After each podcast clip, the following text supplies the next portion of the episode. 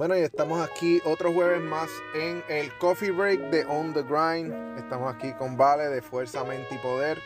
Y Vale nos va a estar trayendo un tema bien interesante en el día de hoy. Vale, ¿de qué vamos a hablar? Saludos a todos. Hoy vamos a estar hablando sobre un tema bien importante, ¿verdad? En la actualidad más aún. Y es sobre el suicidio, José. Sí, un tema bien profundo. Este, me gustaría hablar un poco, ¿verdad? De general sobre lo que lo que esto podría ser para una persona y, y pues sí, vamos a estar hablando de eso. Pues vamos, vamos a darle. Bueno, cuando te hablo de suicidio, ¿qué piensas, José? Eh, En adición, ¿verdad? A que una persona pues se quite la vida. Eh, verdaderamente, yo pienso que eso es lo último. Pero pienso que hay una serie de patrones antes que uno observa en una persona antes de que la persona complete o haga un intento o, o whatever de suicidio. Eso es lo que pienso. Correcto, sí. ¿Verdad? Este, siempre hay señales, siempre hay comentarios. eh, las personas siempre dan este, las alertas de que eso es algo que puedan estar pensando, pueden haberlo planificado, pueden haberlo incluso intentado. La sociedad hoy día está tan mal informada en ese aspecto que, ¿verdad? Puedes decir un comentario como que, ay, es que ya no quiero vivir más. Y tú, ay, loco, pero ¿y por qué dices eso? Si tú lo tienes todo, si tú este, trabajas bien o haces esto, lo otro. Y es que, ¿verdad? Voy a coger un, un trastorno en particular, la depresión, ¿verdad? Que también tiene, está entrelazado con lo que podría ser los pensamientos suicidas. Eh, la depresión, por ejemplo, no le importa si tú tienes un carro del año, si tú tienes la casa más grande del mundo, si tienes la familia perfecta, o sea, eso no importa. A una persona que, que ¿verdad? se quiere suicidar, nada le parece interesante, ni la misma vida le parece interesante. Así que cuando veamos esas señales o estemos alerta que alguien pueda estar pensando o incluso haberlo intentado, hay que estar bien atentos a ese comportamiento. Yo creo que muchas veces las personas. Es que es difícil porque hay personas que pueden decir eso como que, "Ay, yo no quiero vivir más. Y.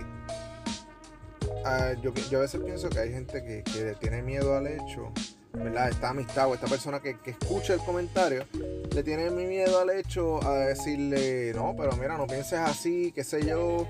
Eh, le tienen miedo a alarmarse y entonces que la persona te diga, no, no, si yo no estoy, yo no estoy hablando de eso.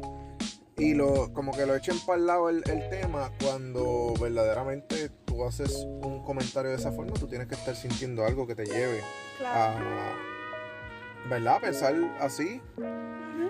¿Sabes? Porque es bien, no sé, no sé ni, ni qué decir al respecto, pero es bien difícil tú llegar a tan siquiera expresarte como que no quieres existir más. Es algo es difícil. Sí, y es bien fuerte también cuando uno lo ve, por ejemplo, el, el más reciente que, que ha impactado mundial, lo de la muchacha, la Miss Universe, que se quitó la vida lanzándose en, en Nueva York, creo que fue. Entonces la gente dice, pero ¿y cómo va a ser esa mujer? Fue modelo, fue famosa, no dio indicios, pero dejó una carta. O sea, había algo ya pasando en ella, no sabemos qué fue. Pero ya había algo ahí pasando y, es que- y ahí es que la gente se pone a reflexionar y a preguntar, ay, pero esto, esto realmente pasa. Como que no tenemos que esperar a que se sigan perdiendo vidas para uno estar atento, para uno recordar y eh, ser consciente de que esto es una realidad, que esto pasa, que esto puede estar pasándole a tu primo, a tu mejor amigo y uno nunca se da cuenta, ¿verdad? Porque tenemos que chequear a esas personas que, que tenemos a nuestro lado, a nuestro círculo cercano. Y siempre pues demostrar apoyo, ¿verdad? Este, ver cómo se están sintiendo, si hay algo que pueda estar molestándole. O incluso aún, ¿verdad? Este, siempre lo mejor, como siempre digo, es buscar ayuda profesional. Eh, ya que pues, en, en terapia se pueden trabajar, ¿verdad? Lo que son las conductas y esos pensamientos suicidas y, ¿verdad? Cualquier proceso que puedan estar pasando. Te pregunto, eh, yo me imagino que sí, pero hay casos, hay data o se estudia eh, algún tipo de, de situación donde ocurran suicidios impulsivos. O sea, que una persona no... Es que yo pienso que las personas como quiera siempre van a dar indicios o algo, Pero alguien, porque se ha visto personas que no dejan una carta, que no dejan nada, simplemente se, se suicidaron y ya. Y no sé si es que los que están alrededor de ellos no estaban prestando atención y lo pintan como que fue algo de momento, un impulso o algo. Pero ¿existe algún tipo de estudio o, data o lo que sea de, de, personas que por un arranque del momento lleguen aunque sea a intentarlo? Pues mira, si te respondo que sí o que no, te estaría mintiendo porque honestamente no sé si hay algún estudio o alguna data en referencia a eso. Pero sí, definitivamente puedan haber impulsos que te lleven a querer cometer ese acto. O sea, algún arranque, algún enojo, eh, ¿verdad? Algún... Algo que no puedas controlar en el momento y que tu único pensamiento sea de verdad que yo no sé para qué estoy aquí, este, no quiero vivir más y lo lleves a intentar y sea dentro de esa impulsividad. Definitivamente sí, podría pasar. Fíjate, yo tuve un caso, conozco una persona que empezó a intentar ¿verdad? De, diferentes métodos. Y fue al cabo de, finalizar una relación, empezaron a ver como que señales de que podía suceder. Y pues no seguí el. No seguí el caso, por decirlo así, porque hubo, entre esas personas y yo, hubo, hubo unos problemas, unas cosas, unas situaciones, y todo el mundo cogió para su lado, y las personas que estaban teniendo este problema, pues yo me alejé de ellos, no por la situación, sino ya estaban pasando unos roces antes de eso y pues como que me distancié y eso. Pero es fuerte y es difícil escucharlo, como que, claro. mira, te pasó esto con fulano o con fulana. es una situación que, que, pues es lamentable y lo, y, y, lo mejor es estar pendiente de las personas, ¿verdad? Tratar de, de, de, cuidar de ellos, de ver cómo están, ¿sabes? Hacer un check-in con ellos, cómo está, está todo bien porque tú no sabes cómo eso le pueda cambiar a una persona, el tan siquiera ver que le importa a alguien. Claro. So, ¿qué podemos hacer?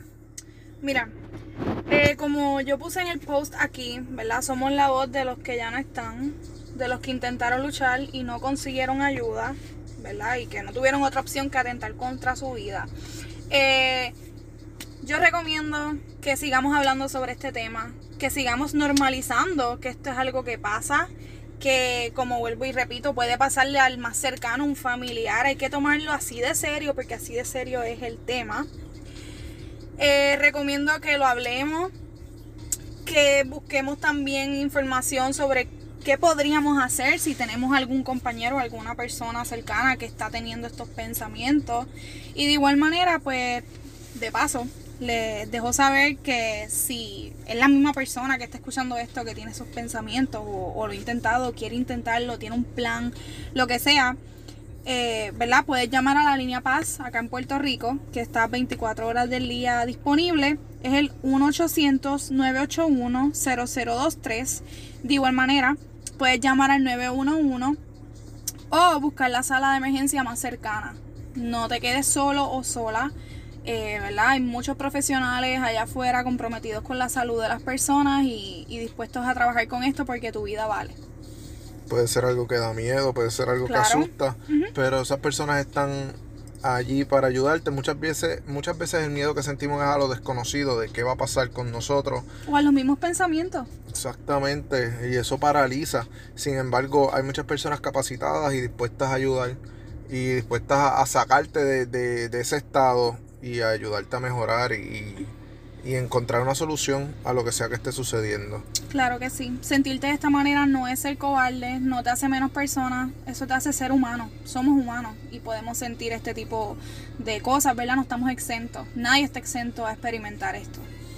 Así que ya saben, el número de la línea Paz de nuevo. 1-800-981-0023.